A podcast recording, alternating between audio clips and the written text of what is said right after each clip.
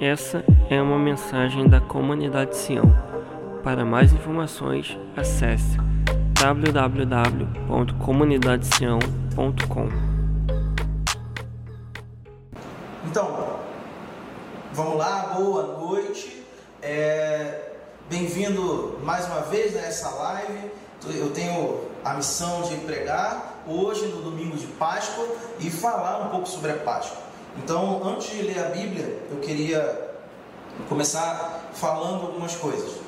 A primeira coisa é que, de fato, Jesus é a nossa Páscoa e eu quero me ater a falar sobre Jesus, que é o Cordeiro de Deus, que inclusive é o texto que nós vamos ler. Eu quero falar sobre Jesus porque ele é o centro das nossas vidas, ele é a razão da nossa existência e não há vida fora dele. Então, é, pode abrir sua Bíblia em João 1, nós vamos ler do versículo 1 até o versículo 29 e nós vamos pensar um pouco a partir dessa ótica de Jesus sendo o Salvador. O que eu tenho para falar é bastante sucinto, é bastante tranquilo, é, até porque vocês já foram ministrados pela ceia, é, já ministraram, já, já foram ministrados uma palavra de ceia que é, tocou o seu coração. Então o que eu tenho para falar aqui é bastante sucinto. Apenas uma leitura da Bíblia já seria o suficiente essa noite. Vamos lá. João 1. No princípio era o Verbo, e o Verbo estava com Deus, e o Verbo era Deus. Ele estava no princípio com Deus, todas as coisas foram feitas por ele, e sem ele nada do que foi feito se fez. A vida estava nele, e a vida era a luz dos homens. A luz resplandece nas trevas, e as trevas não prevaleceram contra ela. Houve um homem enviado por Deus, e o nome dele era João. Este veio como testemunha para testificar a respeito da luz, para que todos viessem a crer por meio dele. Ele não era luz, mas veio para dar testemunho da luz, a verdadeira luz que, vinda ao mundo, ilumina toda a humanidade. O Verbo estava no mundo, o mundo foi feito por meio dele, mas o mundo não o conheceu. Veio para o que era seu e os seus não o receberam mas a todos quantos o receberam, deu-lhes o poder de serem feitos filhos de Deus, a saber, aos que creem no seu nome, os quais não nasceram do sangue, nem da vontade da carne, nem da vontade do homem, mas de Deus. E o Verbo se fez carne e habitou entre nós, cheio de graça e de verdade, e vimos a sua glória. Glória como do unigênito do Pai. João dá testemunho a respeito dele e exclama: esse é aquele de quem eu dizia: Ele vem depois de mim, mas é mais importante do que eu, pois, pois já existia antes de mim. Porque todos nós temos recebido de Sua plenitude e graça sobre graça. Porque a lei foi dada por meio de Moisés, a graça e a verdade vieram por meio de Jesus Cristo. Ninguém jamais viu Deus, o Deus unigênito, o que está junto do Pai, é quem o revelou. Esse foi o testemunho de João, quando os judeus lhe enviaram de Jerusalém sacerdotes e levitas para perguntar: Quem é você? Ele confessou e não negou. Confessou: Eu não sou o Cristo. Diante disso, lhe perguntaram: Quem é você então? Você é Elias? Ele disse: Não sou. Então perguntaram: Você é o profeta? E ele respondeu: Não, não sou. Disseram-lhe então: Diga quem você é, para podermos é, para podermos dar uma resposta àqueles que nos enviaram. O que é que você diz a respeito de si mesmo? Então ele respondeu: Eu sou a voz do que clama no deserto. Endireitem o caminho do Senhor. Como disse o profeta Isaías. Ora, os que haviam sido enviados eram grupos de fariseus e perguntaram a João: Então por que você batiza se não é o Cristo, nem Elias, nem o profeta? João respondeu: Eu batizo com água, mas no meio de vocês está alguém que vocês não conhecem. Ele vem depois de mim, mas eu não sou digno de desamarrar as correias de suas sandálias. Essas coisas aconteceram em Betânia, do outro lado do Jordão, onde João estava batizando. No dia seguinte, vendo que Jesus vinha em sua direção, João disse: Eis o Cordeiro de Deus que tira o pecado do mundo. E claramente João estava fazendo uma alusão ao Cordeiro Pascual que era utilizado por decreto de Deus na Páscoa dos judeus. E João estava dizendo que aquele que estava vindo era aquela pessoa responsável por tirar o pecado do mundo. Jesus, aquele que nos livra da morte. Nessa alusão com o Antigo Testamento, Jesus, aquela pessoa, aquele cordeiro que foi morto foi imolado, que foi é, é, decapitado, morto, e que o seu sangue nos livra, o seu sangue nos livra da morte. Sabe? Era exatamente isso que o cordeiro lá no Êxodo, lá durante as pragas com Moisés, exatamente isso que o cordeiro representava e fazia. O cordeiro livrou a morte, livrou a, a, a praga da casa dos judeus. Então os judeus tinham que ficar em casa e tinham que passar o sangue do cordeiro nas suas portas, nos umbrais. E isso livraria aquelas famílias da morte. E numa alusão a Jesus, o sangue de Cristo derramado sobre nós é o que nos justifica, é o que nos perdoa, nos livra do nosso pecado. Jesus se ofereceu como um sacrifício substitutivo no nosso lugar. E ele era o único capaz de fechar essa equação. Deus precisava, por conta do pecado, é, de sacrifícios, e isso acontece durante o Antigo Testamento, e animais eram sacrificados durante o Antigo Testamento, mas um sacrifício único e especial era, era necessário para satisfazer completamente Deus. E esse sacrifício só poderia vir de alguém perfeito. Não de mim e nem de você, e nem de ninguém aqui dentro desse lugar onde nós estamos gravando mas da única pessoa que poderia nos livrar do pecado, santo, irrepreensível, o aguardado, o desejado, Jesus Cristo, o único capaz de nos livrar do pecado. Ele é a nossa Páscoa. Jesus é aquele que nos livra do nosso pecado. Ele é o único capaz de conseguir resolver essa equação que durante anos e anos não conseguia ser resolvida por completo. Por isso que repetidamente as pessoas precisavam sacrificar pelos seus pecados. E daí a um tempo sacrificar pelos seus pecados. E daí a mais um tempo sacrificar pelos seus pecados. Mas a partir de Cristo, a Bíblia diz que o véu se rasga. Isso significa que o acesso a, a Deus é completamente ligado. Tim, é, é Paulo, na carta ao Timóteo, vai dizer que só há um Deus e um mediador entre os homens. Cristo Jesus, um mediador entre Deus e os homens. Cristo Jesus, homem. Ele está dizendo, falando a respeito disso, dessa ponte que Jesus significaria entre que, que ele faz entre nós e Deus. Hebreus 1 vai falar a respeito disso. Nós cantamos isso. Jesus, aquele que fez paz entre homens e Deus, o único responsável pela nossa salvação. Nem eu e nem você, nada do que nós fizéssemos poderia nos livrar do pecado e da morte eterna, mas apenas o sacrifício de Jesus foi capaz de nos dar e conceder isso. Sabe, a Páscoa em si, o domingo de Páscoa, ou a semana de Páscoa, é uma semana onde nós lembramos várias e várias vezes de várias profecias e várias é, narrativas bíblicas que aconteceram nesse período. Provavelmente você está de, claro, você está de quarentena e provavelmente você está assistindo é, alguns, alguns filmes, alguns filmes bons e alguns filmes ruins.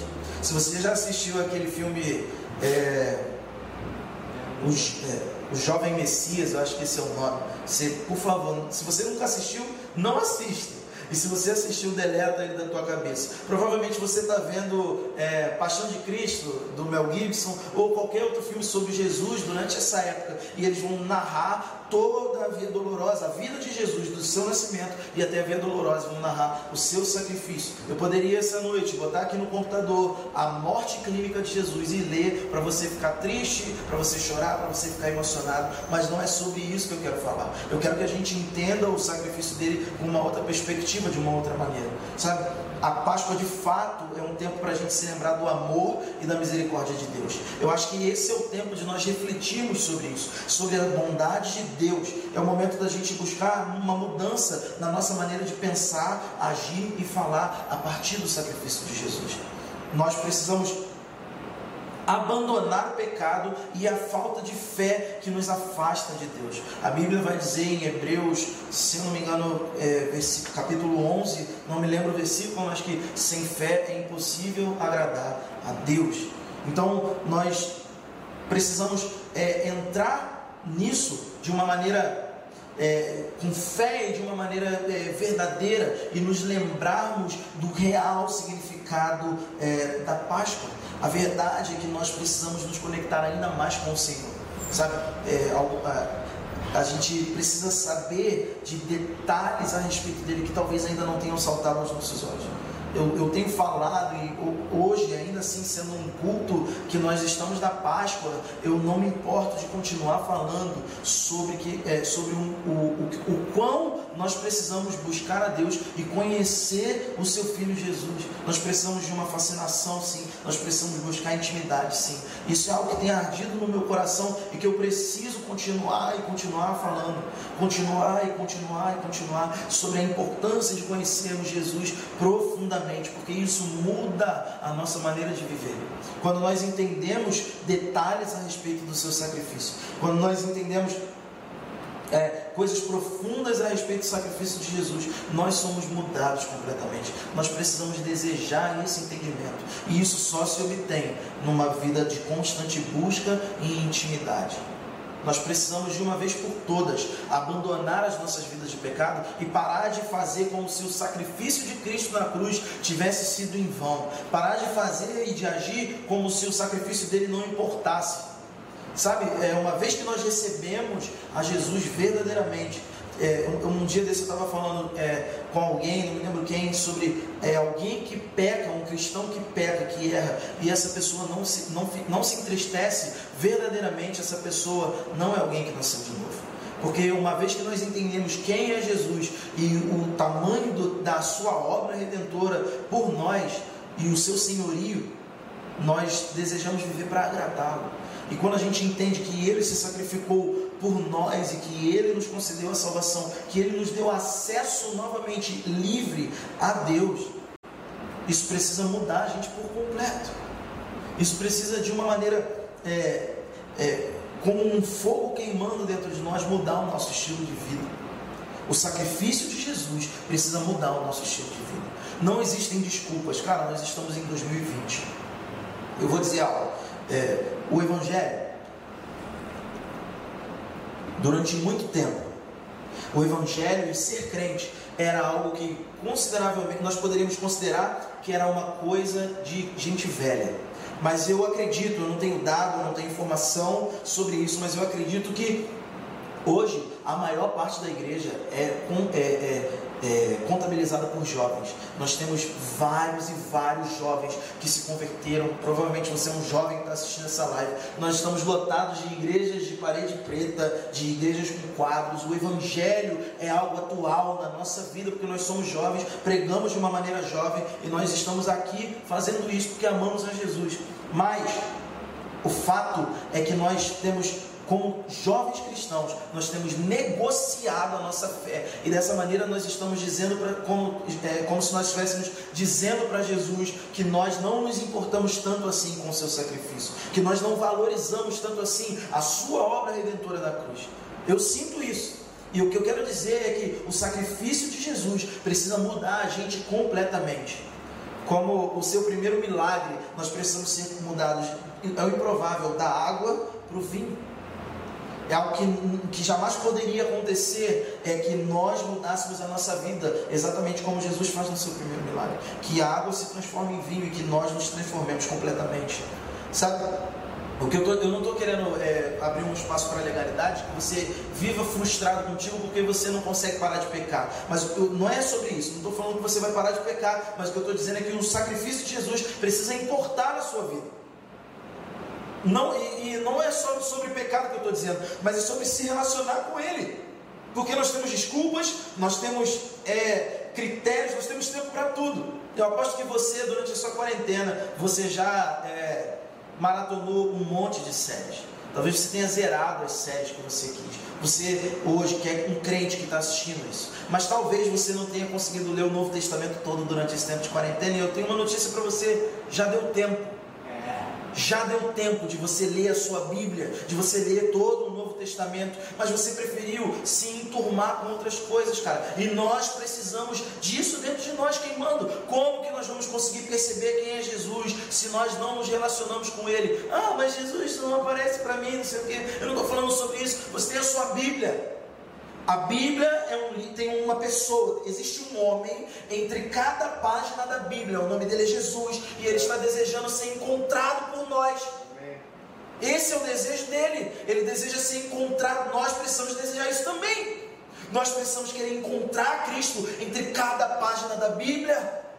Mas o fato é que nós acreditamos que nós. Sabe aquele, aquela história que os nossos avós contaram? De, de que é, os jovens é, só, só se convertem depois de velhos, porque eles dizem que não tem tempo para Jesus durante a sua juventude. Cara, eu não consigo enxergar algo tão mais real do que isso. Porque nós temos tempo para tudo, mas nós não conseguimos desenvolver tempo com Jesus. E eu, quando eu digo tempo, eu estou querendo falar de qualidade. Tempo de qualidade com Ele, para analisarmos, sabe? A gente lê é, João 1 e a gente fala, cara, Jesus é o Cordeiro de Deus que tira verdadeiramente o pecado do mundo, que verdadeiramente me, me ergue, que segura a minha mão e me levanta do meu pecado. Inúmeras vezes.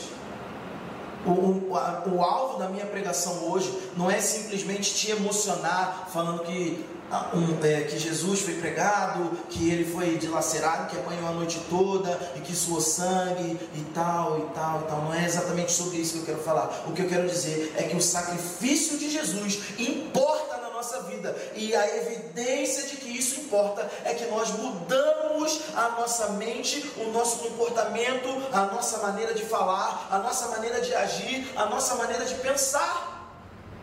O sacrifício de Jesus precisa importar nesse nível, porque se ele só importar de você compreender que ele tirou o pecado, talvez isso seja incompleto. Porque a maneira, sabe, a, a, precisa ser expresso. A nossa fé não é somente intelectual. A fé sem obras é morta. E quando a gente fala sobre obras, a gente sempre pensa a respeito de fazer algo para Deus. Mas não só fazer algo no sentido de evangelizar, de, de boas ações. Não é só sobre isso que a fé sem obras é morta. Não é só sobre isso que, que esse texto está falando. É também sobre a, a nossa conduta, a nossa maneira de viver, as nossas boas obras. A maneira como nós encaramos a nossa vida. Cara, chega da gente negociar a nossa vida com o pecado. Chega. Chega. É, a gente está aqui com algumas pessoas né, gravando e uma dessas pessoas me mandou um vídeo essa, essa semana que passou de um pregador e, e, e o cara estava amassando todo mundo. A verdade é essa.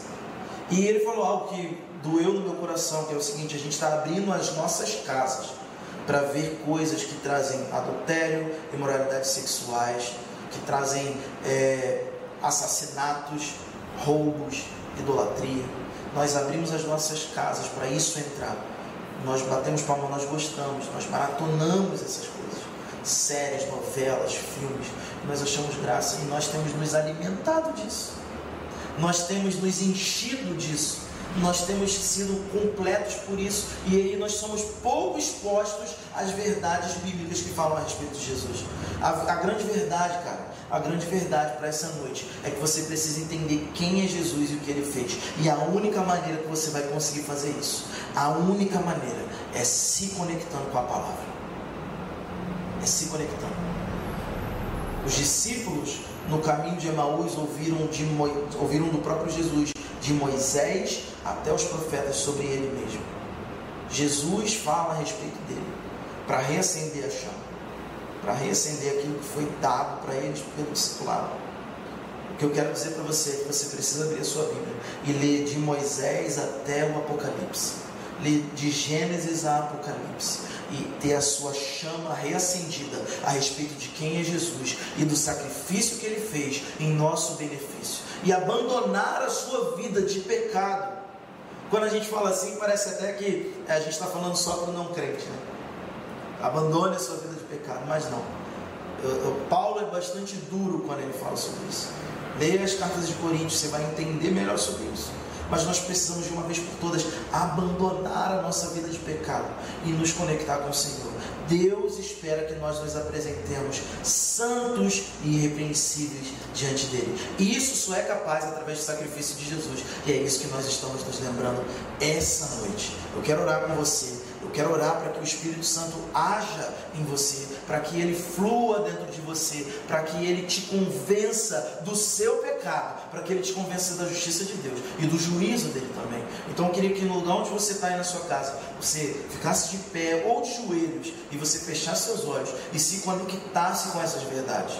Pai, eu oro pedindo que o Senhor revele o seu Filho aos nossos corações. Como na carta aos Efésios, Paulo diz, eu mais uma vez vou orar, Pai, dizendo: abre os nossos, os olhos dos nossos corações, abre os nossos entendimentos, traga sabedoria e revelação, porque nós precisamos compreender de fato quem é Jesus e o, o, o, o que o seu sacrifício significa e representa nas nossas vidas, Pai. Nós desejamos entender e ter uma mudança radical e completa de vida. Pai, nos ajuda a não negociar com o pecado. Nos ajuda, Pai, a não desejar o pecado, Pai. Nos ajuda a fugir das tentações. A sua, a sua palavra diz, a Bíblia nos ensina a fugir da aparência do mal. Nós desejamos isso nas nossas vidas e nós queremos, Pai, mergulhar ainda mais no Seu Filho. Nós queremos compreender as excelências de Jesus, o quão excelente Ele é, o quão perfeito Ele é, o que o Seu sacrifício significa. Nos ajuda, Pai, a mergulhar nisso. Nos ajuda. Em nome de Jesus. Amém.